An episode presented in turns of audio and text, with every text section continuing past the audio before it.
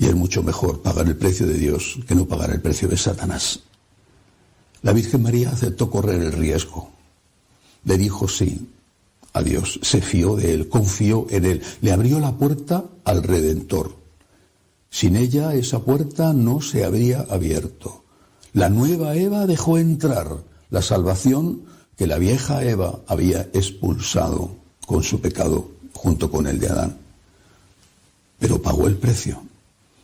No solo el riesgo, la vergüenza, hablar con su padre, hablar con su novio, su marido, San José, en fin, eh, que quizá algunas vecinas del pueblo la criticaran porque mira que todas esas cosas, el precio de ver morir a su hijo 33 años después, bajó el precio y nos dio la libertad, nos dio la redención, nos dio la salvación porque dejó entrar al que nos libra, al que nos salva, al que nos redime.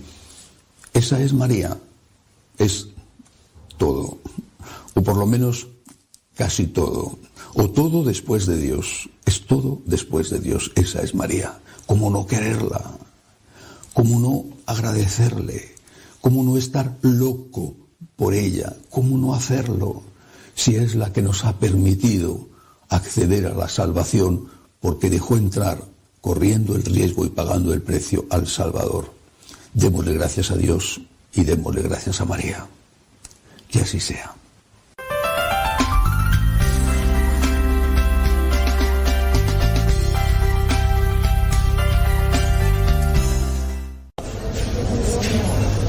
Alexa, quiero escuchar Radio Cepa. Esta es Radio Cepa, la radio de los misioneros servidores de la palabra. Escuchas Radio Cepa. Las mejores melodías. Las mejores melodías. La música que te acompañe en tus actividades.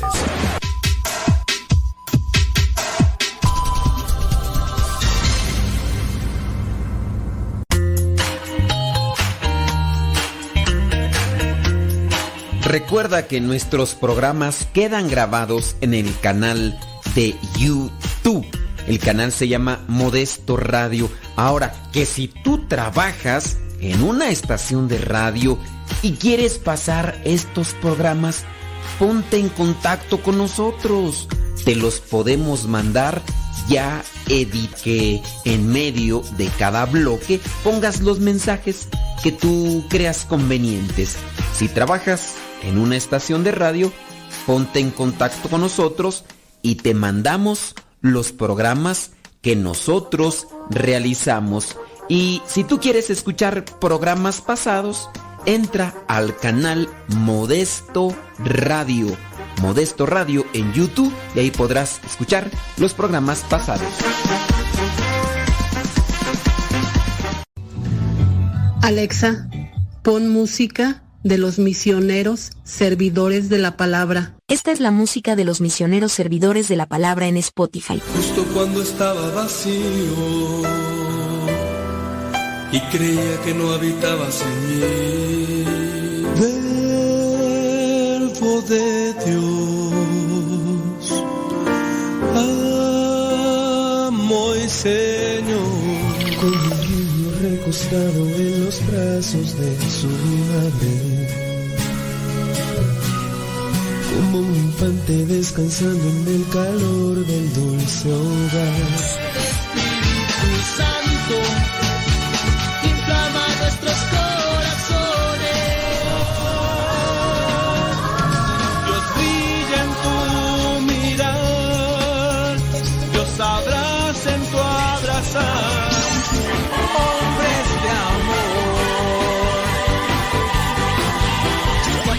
de cerrar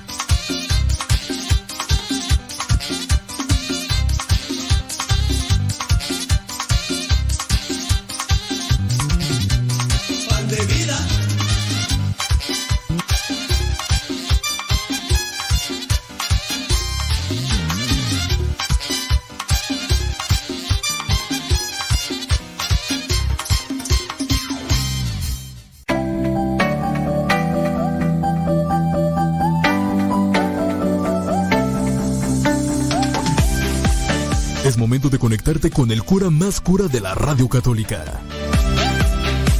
Conoce, diviértete, medita y reflexiona con Modesto Lula al aire.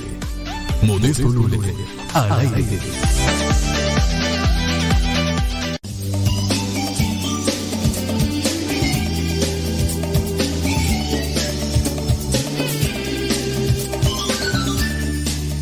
Ya estamos aquí, listos, al pie del cañón. Saludos a cada uno de ustedes, muchísimas gracias. Qué bueno que están ahí en conexión con nosotros. Esperando que se encuentren muy bien, esperando que la pasen muy bien. Y si se encuentran mal, yo espero solamente que después de este programa eh, lo, lo que podría ser negativo o perjudicial que tú pudieras sentir haya disipado. A veces necesitamos desenfocarnos de lo que nos perjudica, de lo que nos lastima, de lo que nos desanima. Y espero que también a través del programa se pueda encontrar esa opción para enfocarnos a otra cosa. Y en este caso va a ser Dios. Vamos a hablar de Dios. Encontré por ahí, ah, bueno, te platico. Yo pienso que lo primero es hacer una oración. ¿Cómo la ves? Antes de comenzar con este tema y en este día tan especial, todos los días son especiales. Hoy es un día especial porque pues estamos con vida, ¿no? Porque llegamos hasta este momento del año, porque estamos aquí es, es especial. Podemos decir que es especial. Así que vamos a dar, darle gracias a Dios. A mí porque me permite también estar realizando después de muchos años este apostolado. Estar realizando este apostolado desde, desde el 13 de agosto del 2009 que comencé con este apostolado de manera así muy, muy particular, muy individual, muy, muy pequeña y pues ya ahora teniendo la oportunidad de poder ser, ser transmitido también por esta estación, pues ¿por qué no agradecerle también a Dios? En el nombre del Padre, del Hijo y del Espíritu Santo. Amén. Bendito y alabado sea, Señor, por todo lo que nos das, por todo lo que nos concedes, también por todo aquello que nos quitas, que tú sabes que no es bueno, no es provechoso para nuestras vidas.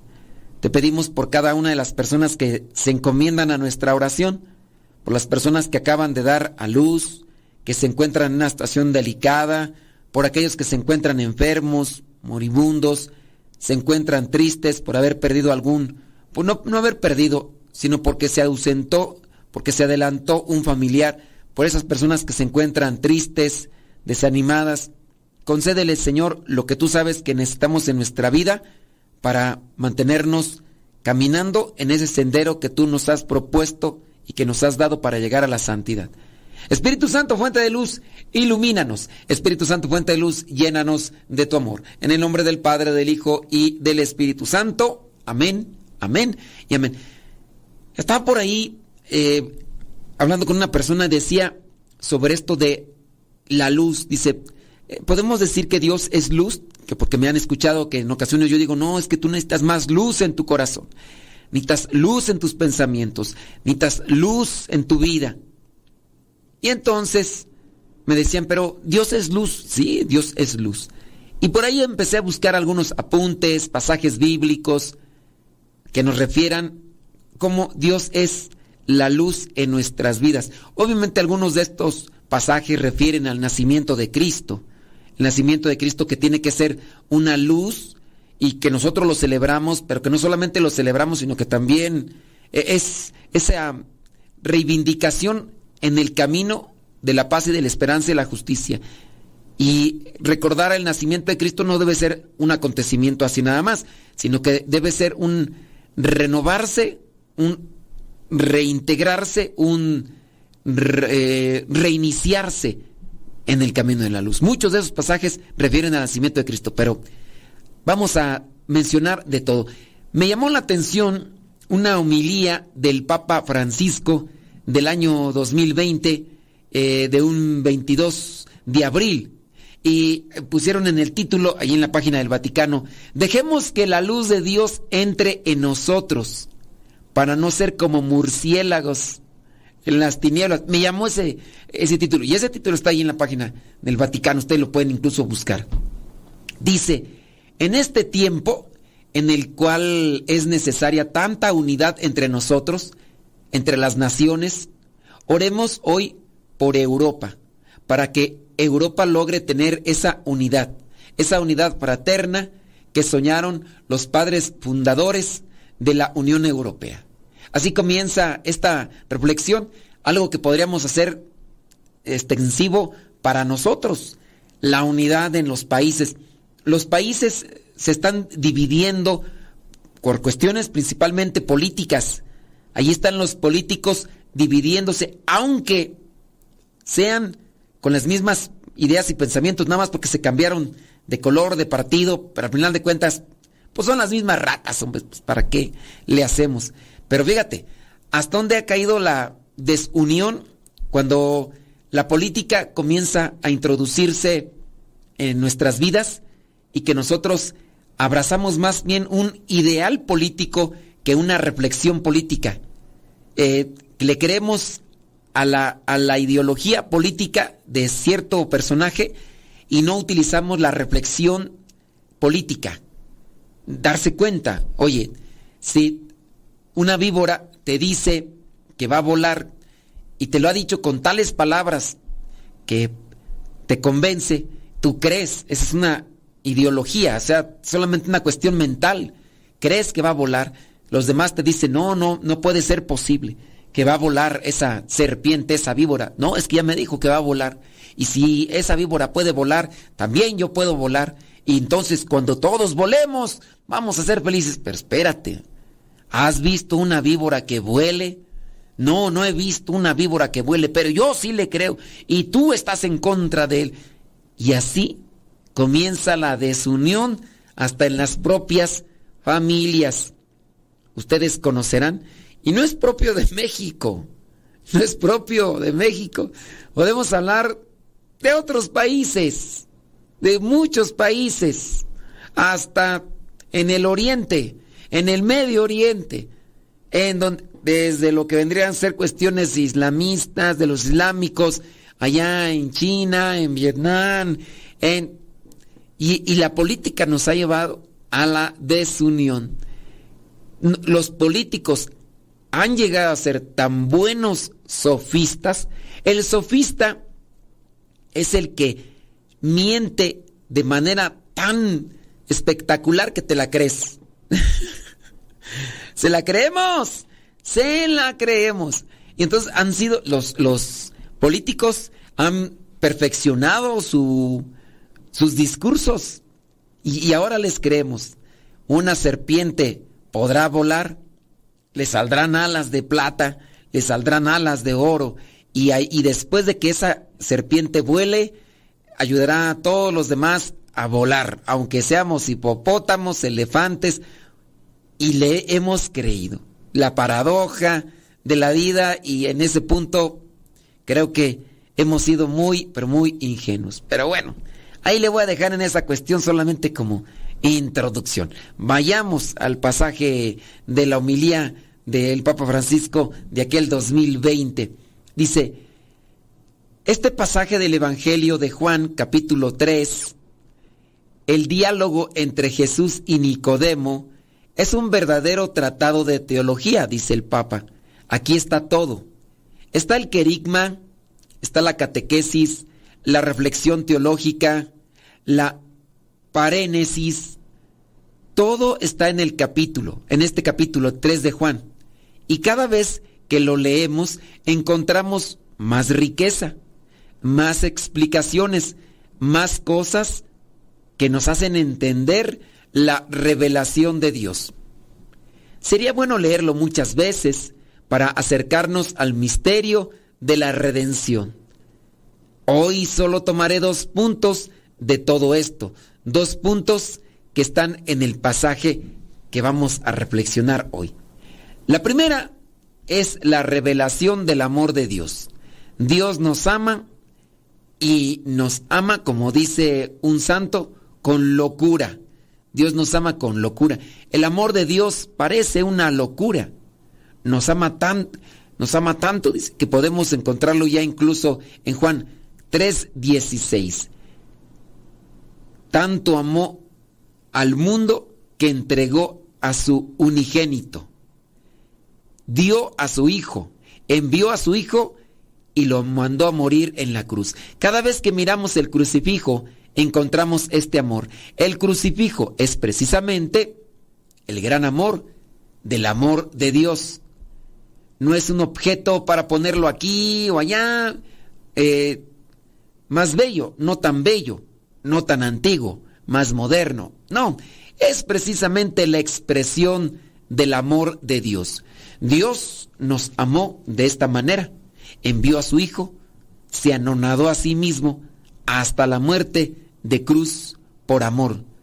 Tanto amó al mundo Dios que dio a su Hijo. Ahí está. Juan 3, 16. Entonces encontramos la revelación. ¿Qué es Dios? Amor. Dios que lo da todo. Dios que se nos entrega todo.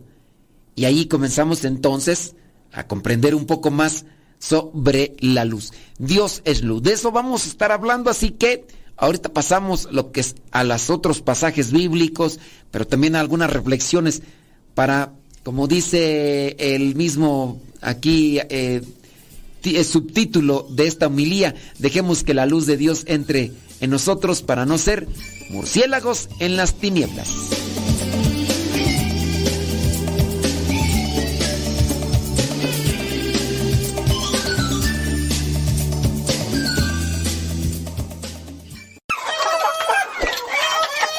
Alexa, pon Radio Cepa.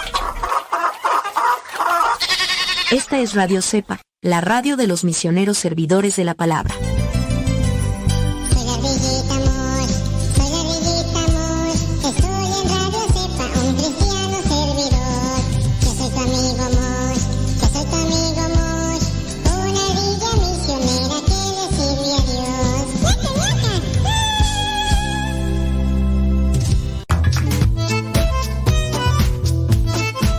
Tienes preguntas para el programa, ve a la página de Facebook programa Evangelizar sin tregua y ahí déjanos tu pregunta y también ten paciencia para que podamos responder. Recuerda, la página se llama Evangelizar sin tregua. Programa Evangelizar sin tregua. Así se llama la página, programa Evangelizar sin tregua y ahí déjanos tu pregunta y vamos a responderte aquí en el programa.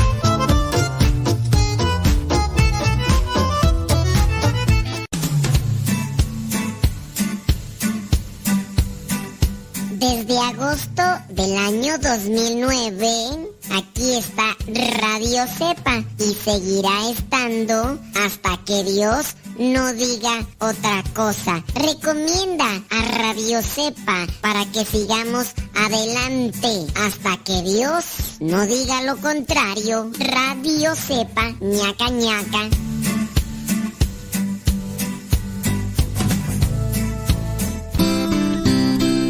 Ser joven no es cuestión de años, sino de ánimos. Escuchas Radio Cepa.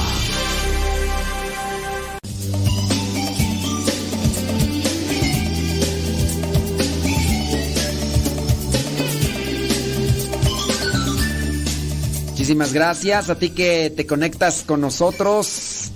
Si es que vas llegando, bueno, como dijo el gringo, welcome, welcome, bienvenido. O oh, vientos, si tienes alguna pregunta con relación a este tema de la luz, Dios es la luz, Dios llega a nosotros, bueno, puedes también hacerlo, ¿verdad? Y, y de esta manera poderte acompañar y poderte ayudar en una orientación. Igual también si quieres compartirnos tu testimonio, a lo mejor igual no lo leemos al aire, pero sí de manera que tú nos digas, no, pues tu programa me ayuda pues para no dormirme o me ayuda para dormirme, porque hay, algunas personas que sí me han mandado su mensaje y me han dicho, fíjese que cuando no tengo sueño, escucho su evangelio, ay, qué sabroso duermo, ¿no? qué bárbaro. Vámonos con lo que vendría a ser acá esta, estos apuntes de la humilía del Papa Francisco de dejemos que la luz de Dios entre en nosotros para no ser como murciélagos en las tinieblas de aquel 2020. Sigo con la reflexión. ¿Cuánta gente, cuántos cristianos pasan su tiempo mirando el crucifijo y allí encuentran todo? Porque han comprendido. El Espíritu Santo les ha hecho comprender que ahí está toda la ciencia todo el amor de Dios, toda la sabiduría. Pablo habla de esto explicando que todo el razonamiento humano que hace es útil hasta cierto punto. Pero el verdadero razonamiento, la más bella forma de pensar, pero también la que más explica todo, es la cruz de Cristo. Es Cristo crucificado el que es escándalo y locura, pero, pero es camino, es el camino. Y ese es el amor de Dios. Dios tanto amó al mundo que entregó a su Hijo unigénito. Hemos visto por ahí a lo mejor un video, y si no, pues por ahí está en internet desde hace ya muchos años, un video donde un señor que trabaja en un puente del tren que tiene que levantarlo, que tiene que bajarlo. Él está al cargo de una, de una, de ese puente y tiene que presionar una palanca para subir o para bajar, ya que en ese puente está un, lo que es un, un río ahí y pasan algunos barcos. Entonces, para que el barco con sus velas no choque con el puente, entonces se levanta el puente y pasa el barco y ya. Si va a pasar el tren, entonces bajan el, el el puente y pasa el tren. Es un puente metálico. La primera vez que miré yo ese video, ciertamente te deja con un cuestionamiento, porque en el video de forma natural y muy también paternal se transmite ese dolor y ese sufrimiento. Resulta que, si no lo has visto, te lo explico un poquito el video. El señor está trabajando en el puente, sube y baja, el puente sube y baja, lleva a su hijo, un hijo pequeño, unos seis, siete años, pequeño el muchachillo, anda jugando con una pelota y entonces la pelota por alguna cuestión se le va la pelota hacia donde está el puente. El niño va a recoger la pelota, se mete en un orificio donde está el puente. El puente está levantado. El puente está levantado y entonces en ese momento se ve que viene el tren y el Señor tiene la disyuntiva porque vio que su hijo se metió en aquel lugar a recoger la pelota y viene el tren. Si el Señor no baja el puente, el tren se descarrila y, morirán muchas personas que van en ese tren. Y entonces se ve el sufrimiento de ese Señor en el video. Se ve el sufrimiento, el dolor. ¿Qué hago? Bajo el puente, mato al hijo. Bajo el puente se salvan muchas personas. No bajo el puente se salva mi hijo, pero mueren muchas personas. ¿Qué hago? Y el Señor le baja a la palanca y baja el puente y muere el hijo. Sí, a lo mejor la curiosidad nos puede llevar a pensar, ¿y qué pasó después? No sabemos qué pasó después. Creo que está en una película. Lo hicieron como un video muy corto de unos 5 o 6 minutos, pero refleja el tanto amor Dios al mundo que le entregó a su Hijo para que todo el que cree en Él tenga vida eterna. El amor. ¿Y para qué? Para que todo el que crea no perezca, sino que tenga vida eterna. El amor del Padre que quiere a sus hijos con Él mirar el crucifijo en silencio, mirar sus heridas, mirar el corazón de Jesús, mirar el conjunto, Cristo crucificado, el Hijo de Dios, aniquilado, humillado, por amor. Este es el primer punto que hoy nos hace ver este tratado de teología, que es el diálogo de Jesús, dice con Nicodemo ahí en el capítulo 3 de Juan. El segundo punto es un punto que también nos ayudará la luz vino al mundo, pero los hombres amaron más las tinieblas que la luz, porque sus obras no eran malas. De ahí podemos entender el subtítulo de buscar a Dios como la luz, ¿no? En este caso, dejemos que la luz de Dios entre nosotros para no ser como murciélagos en las tinieblas. Los murciélagos, murciélagos le huyen a la luz, buscan las tinieblas. Entonces, la luz vino al mundo, pero los hombres amaron más las tinieblas que la luz, porque sus obras eran malas. Jesús también retoma esto de la luz. Hay personas, incluso nosotros muchas veces, que no pueden vivir en la luz porque están acostumbrados a la oscuridad, estamos acostumbrados al pecado. Estamos tan acostumbrados al pecado que incluso nos aferramos a él y nos enojamos cuando nos los descubren. Nos enojamos cuando nos lo hacen ver de esa manera así tan, tan palpable. Me enojo, eh, me ofendo y hasta reclamo. Sí, que no sé qué, me justifico. Cuando ya comenzamos a justificar nuestra soberbia, nuestro orgullo, quiere decir que entonces hemos, hemos caminado por un sendero equivocado, ¿eh? En las cosas de Dios. Hemos caminado por ese sendero equivocado que nuestro corazón ya se llenó de esa, de esa maldad. Y por eso ahora nos justificamos o, o nos enojamos cuando nos, cuando nos lo echan en cara. La luz los deslumbra, no pueden ver, dice el Papa Francisco, son murciélagos humanos, solo saben moverse en la noche, solo saben moverse en la maldad, en el pecado. Y nosotros también, así, cuando estamos en pecado, estamos en este estado, no toleramos la luz. Es decir, que incluso hasta podemos tener resentimiento, tener coraje, tener odio, tener desprecio hacia quien haga el bien. Podemos tener coraje, desprecio, odio hacia quien haga el bien. Ustedes dirán, no, pues eso pasa con las personas que no conocen a Dios. Miren, basta con mirar pasajes de la vida de los santos para que nos iluminen. ¿Qué le pasó a San Juan de la Cruz estando en su misma comunidad, cuando él comenzó con toda esta etapa, con este momento de, de reacomodo, de, ¿cómo se le llama? De, ay, se me va el término.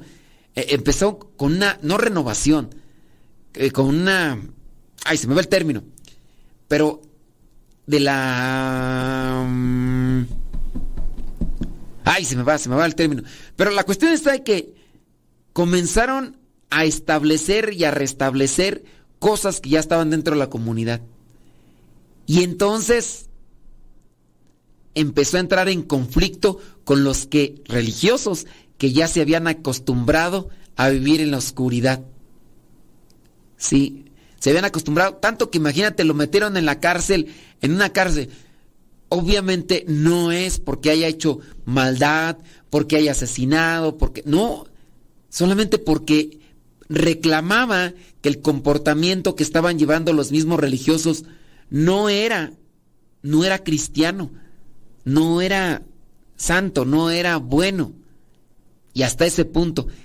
Y lo metieron en la cárcel y estando ya enfermo en un convento, estando en la en delito reclamar y reprochar. ¿Cómo se llama esto? Tú? Ay, es que se me da el nombre. Bueno, a ver si alguno de los que están ahí escuchándome me da el nombre de cómo se le dice esto de... Ah, bueno, porque también fue eh, Santa Teresa de Ávila. Santa Teresa de Ávila, también ella comenzó con este, con esta etapa de, ay, es de re, pero no me acuerdo de re, recuérdame. Bueno, esa. Allí empezaron, no veían la luz, no veían la luz, veían pura oscuridad o estaban acostumbrados a la oscuridad y cuando veían la luz les encandilaba, les perjudicaba y, y ya. No, hoy no nos están escuchando. O si nos están escuchando, también no, no saben qué onda con la palabra. Es como, es más cómodo para nosotros vivir en la oscuridad. La luz nos abofetea, nos hace ver lo que no queremos ver. Pero lo peor es que los ojos, los ojos del alma, de tanto vivir en la oscuridad, se acostumbran tanto a ella que, que terminan ignorando lo que es la luz. Perder el sentido de la luz porque me acostumbro más a la oscuridad. Y tantos escándalos humanos, tantas corrupciones nos señalan esto. Los corruptos no saben lo que es la luz, no lo saben. Nosotros también cuando estamos en un estado de pecado, en un estado de alejamiento del Señor, nos volvemos ciegos y nos sentimos mejor en la oscuridad. Y vamos así sin ver, como los ciegos, moviéndonos como podemos, como los murciélagos. Bueno, eh, no, reproche no, rebeldía tampoco no. Regresando, les vamos a decir la palabra porque ahorita la vamos a investigar.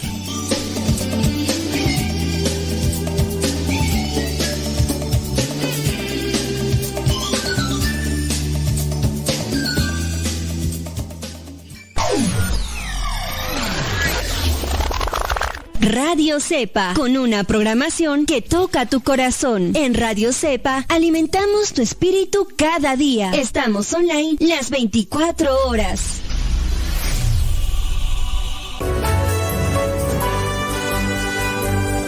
La palabra de Dios es viva y eficaz, más penetrante que una espada de doble filo. Síguela a través de radiocepa.com. Todo, todo, lo que siempre has querido escuchar en una radio. Música, noticias, educación, información, orientación, compañía. Todo, todo, completamente todo.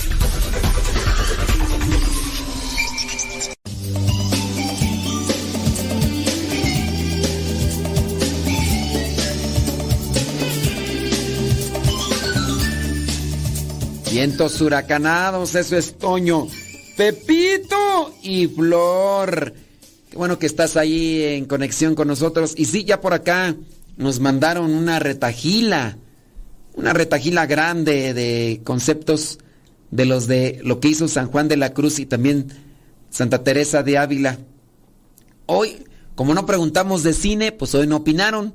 Por ahí siempre hay alguien que nos opina cuando hablamos de cine y decimos esta película, otra, ah, sí, esta película con este actor, y como hoy no fue pregunta de, de cine, ¿verdad? Hoy no hay opinión, hoy no hay opinión. Hoy fue más bien una pregunta de, de, de historia de la iglesia, también sobre espiritualidad, y que no solamente hizo, comenzó Teresa de Ávila y después lo siguió también San Juan de la Cruz. Imagínate por comenzar con esta renovación, que ahorita les voy a decir el término cuál es, por eso se ganó enemigos dentro de su propia comunidad. Y la palabra que andábamos buscando de lo que hizo San Juan de la Cruz y también Santa Teresa de Ávila con las carmelitas descalzas es reforma. Hizo una reforma. La palabra lo dice, reforma. Ya está una forma, pero vamos a reformar, a reacomodar, a darle, porque la forma ya se, ya se deformó, se deformó, entonces vamos a reformar. Y fue lo que se dedicó a hacer San Juan de la Cruz. Los monjes se habían acostumbrado ya a la, burguesía, a la comodidad. También con las monjas, Teresa de Ávila había visto que ya muchas mujeres querían ser monjas, pero sin vivir como monjas. Tanto así que algunas princesas, algunas princesas, se habían metido al convento porque el estar como religioso también había dado cierto tipo de estatus. el ir acumulando estatus en su vida era para ellos importante. Títulos, que el conde de no sé qué, que el no sé qué, cosas ahí de, de títulos. Y entonces ya en el, en el caso de las monjas, había monjas que tenían todos los lujos que tenían en sus castillos, como cuando eran princesas, pero lo tenían ahora de monjas. Y las que venían de una situación de pobreza, venían una situación no económica, obviamente ellas no tenían esos beneficios. Y es ahí cuando Santa Teresa de Ávila dice, a ver, a ver, a ver, aquí vamos a vivir todas igual. Aquí no, que privilegios, que ahora resulta que tú no quieres hacer apostolado, que tú no quieres hacer oración, que ahí en tu cuarto es un cuarto más grande, que tiene todos los lujos de aquellos tiempos. No, no, no. Ah, es que la reina o la princesa de no sé qué. No, pues será, será quien sea, pero aquí es un convento. Y aquí se va a vivir así. Y órale. Y pues sí, se las echó encima cuando empezó San Juan de la Cruz también se los echó encima. Y hasta lo metieron en la cárcel y en la cárcel ahí sufrió mucho. Así puede pasar también en nuestras vidas y cuando nosotros nos dejamos cegar por el pecado, no vemos, no vemos la verdad, no entendemos razones, andando en la borrachera, como dice la canción de Gavino Barrera. Dejemos, dice el Papa Francisco en esta reflexión del 2020, dejemos que el amor de Dios que envió a Jesús para salvarnos entre a nosotros. La luz de Dios entre nosotros. Y la luz que trae Jesús, la luz del Espíritu, entre en, en nosotros y nos ayude a ver las cosas con la luz de Dios, con la verdadera luz y no con la oscuridad que nos da, pero el Señor de las tinieblas. Mirar bien las cosas, mirar bien las cosas con la luz de Dios para que podamos hacer el cambio para que podamos hacer un giro y orientarnos hacia la realización, hacia la paz, hacia la felicidad. Las personas que no pueden recibir la comunión hacen ahora comunión espiritual.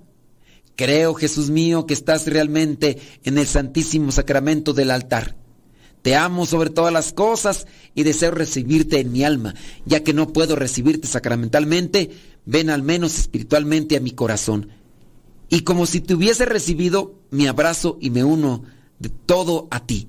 No permitas que jamás me aparte de ti. Bueno, esto hay que analizarlo entonces nosotros, teniendo en cuenta que no hay que ser como los murciélagos que huyen a la luz. No hay que ser como esos murciélagos que se van a la oscuridad.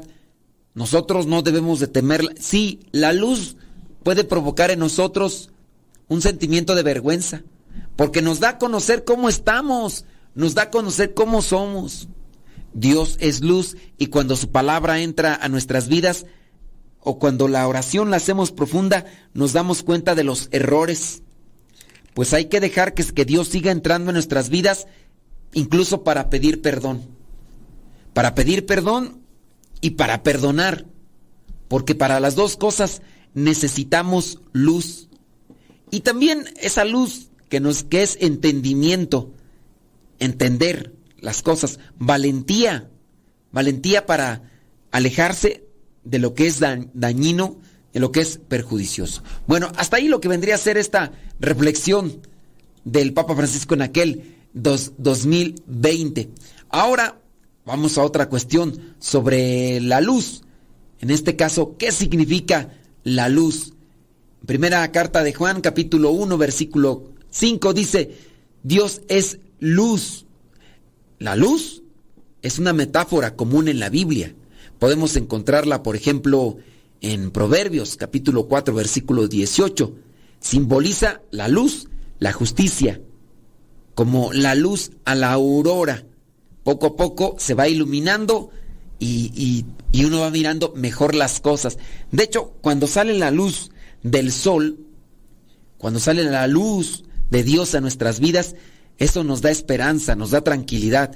Tenemos miedo en la noche, estamos ansiosos, tenemos un dolor incluso en la noche. Solamente con no mirar la luz nos da más miedo la enfermedad. Tenemos ese temor y como quisiéramos que ya estuviera así totalmente iluminado ya por la luz del sol. Y llega el momento en el que sale el sol y podemos ver el sol y nos sentimos en paz. Filipenses capítulo 2 versículo 15 dice, compara a los hijos de Dios que son como intachables y puros, también con las estrellas en el firmamento. Jesús usó la luz como una descripción de sus obras. Así alumbré, así alumbre vuestra luz, así alumbre la luz su, luz delante de los hombres que no ven nuestras obras buenas. Eso está en Mateo capítulo 5 versículo 16. El Salmo 76 versículo 4 dice, estás rodeado de esplendor. Y si yo me acerco a Dios, mis palabras se iluminan, mis palabras agarran forma, mi actuar se ilumina, mi actuar tiene una orientación. Hace muchos años, cuando todavía estaba en vida Miguel Ángel Patero, nos habíamos ausentado, nos habíamos apartado, habíamos estado de misión como laicos en una parte de, del Estado de México y nos habíamos convivido, nos habíamos confrontado en cierto modo, discutido, porque es necesario eso para crecer, para conocernos más. No es cuestión de pelear, no. Cuando no se sabe discutir, entonces se pelea. Cuando no se sabe discutir, nos enojamos y, y perdemos, ¿no? Porque ya el enojarse en una discusión es ya una pérdida para quien esté involucrado. Sea uno, sean veinte, sean los que sean. Sé yo a dirigir la hora santa y empecé a hablar como acostumbro. Ahí estaba Miguel Ángel Pateiro. Terminando ya todo, viene para despedirse porque se retiraba ya con la familia y todo y me dice, tenía tiempo que no te escuchaba. Y claramente se ve como Dios nos ilumina. Claramente se ve como Dios te ha tocado.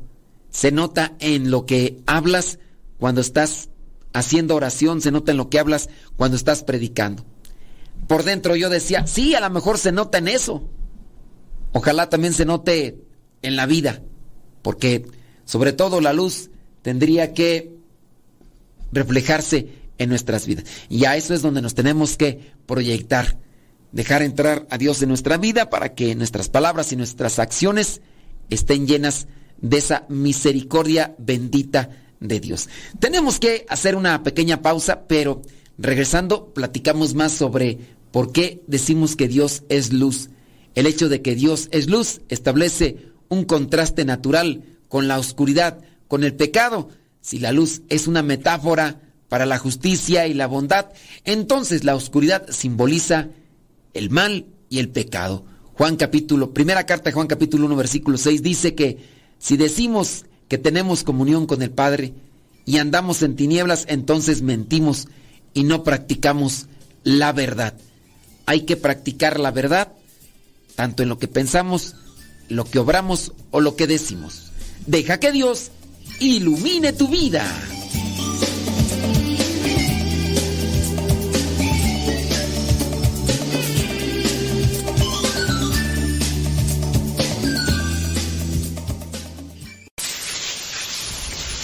Alexa, pon Radio Cepa. Esta es Radio Cepa, la radio de los misioneros servidores de la palabra.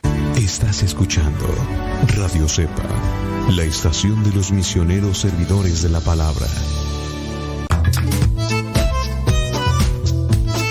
Si tienes preguntas para el programa, ve a la página de Facebook programa Evangelizar sin tregua y ahí déjanos tu pregunta y también ten paciencia para que podamos responder. Recuerda, la página se llama Evangelizar sin tregua. Programa Evangelizar sin tregua. Así se llama la página, programa Evangelizar sin tregua y ahí déjanos tu pregunta y vamos a responderte aquí en el programa.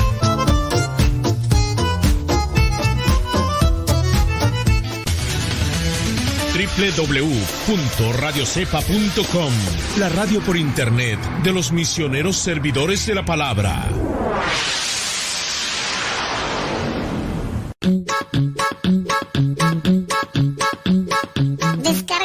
Aplicación de Radio Cepa y síguenos en las redes sociales. Radio Cepa, la aplicación, te aseguramos que no te vas a arrepentir. Descárgala en tu tableta o tu teléfono.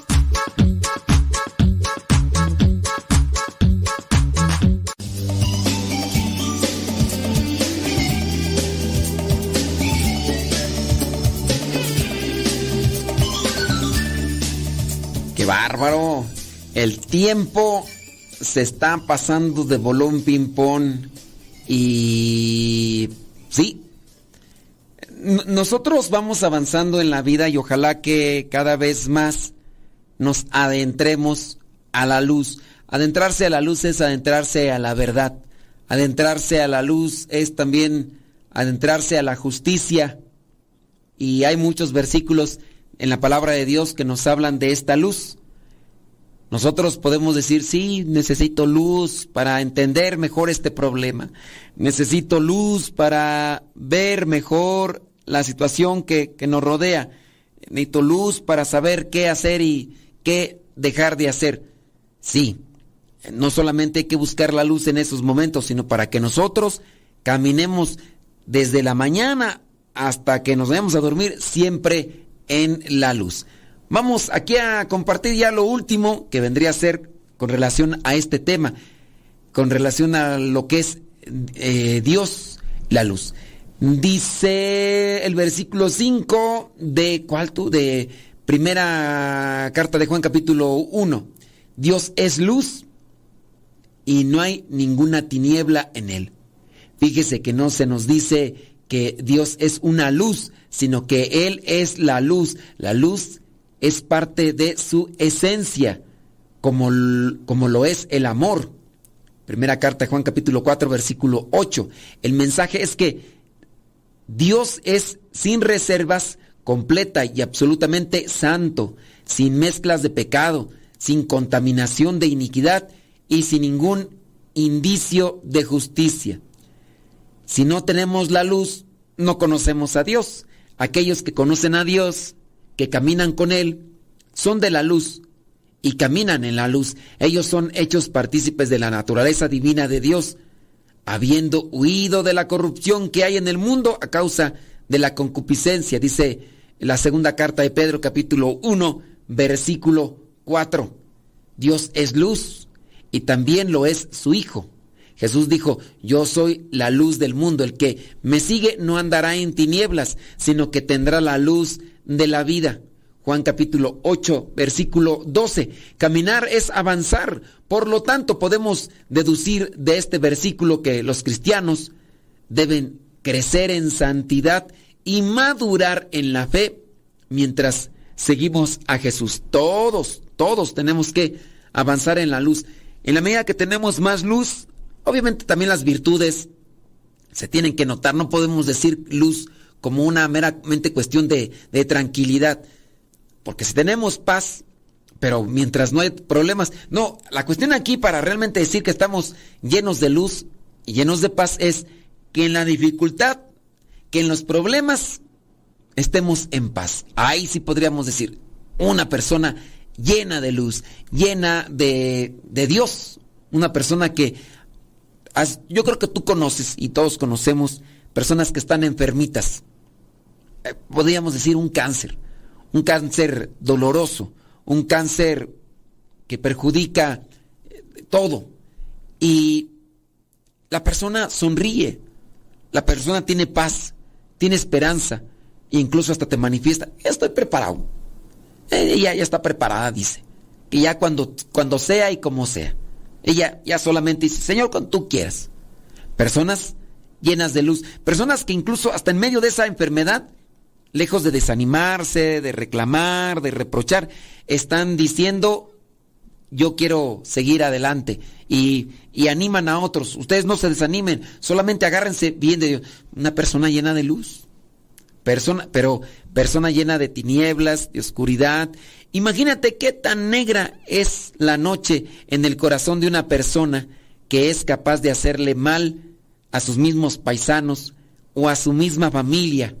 Qué tan negro no ha de ser el, la noche o qué tan negra no ha de ser la oscuridad en el corazón de una persona que es capaz de ofender y dañar a sus propios papás, que es capaz de traicionarlos, de dejarlos en la calle, como algunos casos se han sabido de aquellos hijos que despojan de la herencia o de los bienes materiales a sus propios papás para ellos eh, malgastar, porque no quiere decir que esas personas realmente sean buenas administrados, malgastar lo que quizá ellos han hecho con mucho esfuerzo y mucho sacrificio.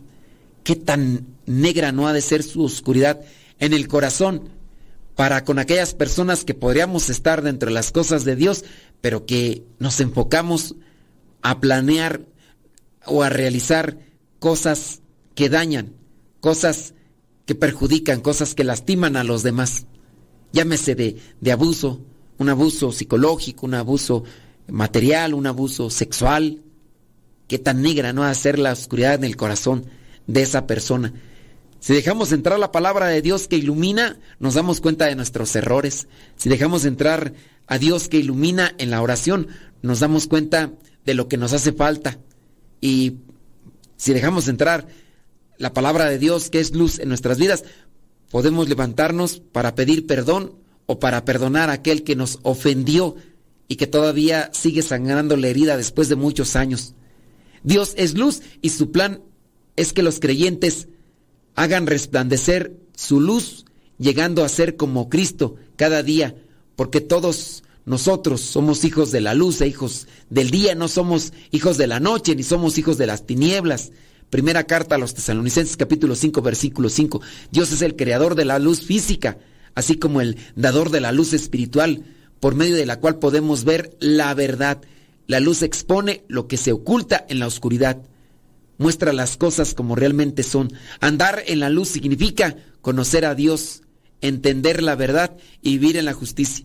Me acuerdo del testimonio que nos compartía la maestra Coquis, allá de San Luis Potosí. Ella, siendo profesora, eh, un tanto renegada del cristianismo, se burlaba y reprochaba a aquellos que vivían una, una fe, aquellos que participaban de la misa, pero pues quedó quedó invidente, quedó cieguita, le llegó una esclerosis múltiple y perdió la vista. Después de que anduvo visitando todos los doctores y que le dijeron que ya no había una vuelta hacia atrás, le dijeron que acudiera a las cosas de Dios y lo hizo más bien por conveniencia, por esperar que Dios le devolviera la vista, lo que los médicos no le habían dado. Pero no le devolvieron la vista física. Lo que sí hizo Dios con aquellos encuentros fue que le devolvieron la luz del corazón. Y ella conoció a Dios, entendió a Dios y después se dedicó a anunciarlo. Ella como profesora tenía una autoridad o tiene una autoridad moral. Un profesor tiene una autoridad moral y entonces ella se aprovechó de esa autoridad moral para ahora compartir lo que ilumina la mente y los corazones. Esa maestra se arrepintió de todo lo que había dicho en contra de la iglesia, en contra de los de los fieles en contra de Dios mismo y ahora incluso apostolando y organizando, dando catecismo y ayudando en muchas cosas. Los creyentes en Cristo debemos de confesar cualquier oscuridad dentro de nosotros mismos, nuestros pecados y transgresiones y dejar que Dios haga resplandecer su luz a través de nosotros. En la medida en que yo confieso mis pecados, saco mi oscuridad. Por eso hay que buscar constantemente, no solamente en un tiempo, hay que buscar constantemente la confesión como purificación de nuestra oscuridad y de nuestros pecados para dejar entrar a Dios a nuestras vidas. Nos hace falta mucha limpieza, mucha purificación. Hay cosas que a veces de tanta oscuridad que tenemos no vemos y por eso hay que ser más humildes, hay que ser más dóciles para que la palabra de Dios nos vaya también reforzando y fortaleciendo en nuestro interior para así ayudarnos. Los cristianos no nos podemos cruzar de brazos y ver a otros seguir en las tinieblas del pecado, sabiendo que aquellos que están en la oscuridad están destinados a la al tormento eterno. La luz del mundo quiere disipar la oscuridad. La luz del mundo quiere disipar la, de la oscuridad y derramar su sabiduría en todo lugar. Así lo dicen algunos pasajes de la Biblia, por ejemplo Isaías capítulo 9, Abacú capítulo 2, Juan capítulo 1. Al llevar la luz del Evangelio al mundo, necesariamente debemos revelar cosas sobre las personas que ellos preferirían dejar en lo oculto. La luz es incómoda para quienes están acostumbrados a la oscuridad, pero hay que manifestar esa incomodidad, aunque con eso nos alejemos a personas que apreciamos. Jesús, el Hijo de Dios sin pecado, es la luz verdadera. Como hijos adoptados de Dios, hemos de reflejar su luz en el mundo oscurecido por el pecado. Tú y yo podemos ser esas linternitas, esas si quieres tú, luciérnagas, que es una luciérnaga, una luz pequeñita, pero si habemos muchos, podemos brindar esa luz que se necesita en el mundo para que ya no caigan más personas en pecado y para que nosotros mismos no caigamos. Nuestro objetivo es testificar que Dios ha iluminado nuestras vidas y en la medida en que nosotros manifestemos la luz de nuestro corazón, también vamos a iluminar la vida de los demás. Así como cuando se hace en, en Pascua, cuando las personas se acercan al cirio pascual y que empiezan a conectarse allí con la luz y de repente ya el lugar ya está todo iluminado por las tantas velas, así hay que ser también nosotros esas luces que necesita el mundo. Ya nos vamos, señores, señores, que Dios les bendiga, pórtese muy bien, échele muchas ganas donde quiera que se encuentre y como quiera que se encuentre. Recuerde, en la medida en que dejamos entrar a Dios a nuestras vidas, nuestra vida, nuestra vida se ilumina. Se despide su servidor y amigo el Padre Modesto Lule de los misioneros servidores de la palabra. Hasta la próxima.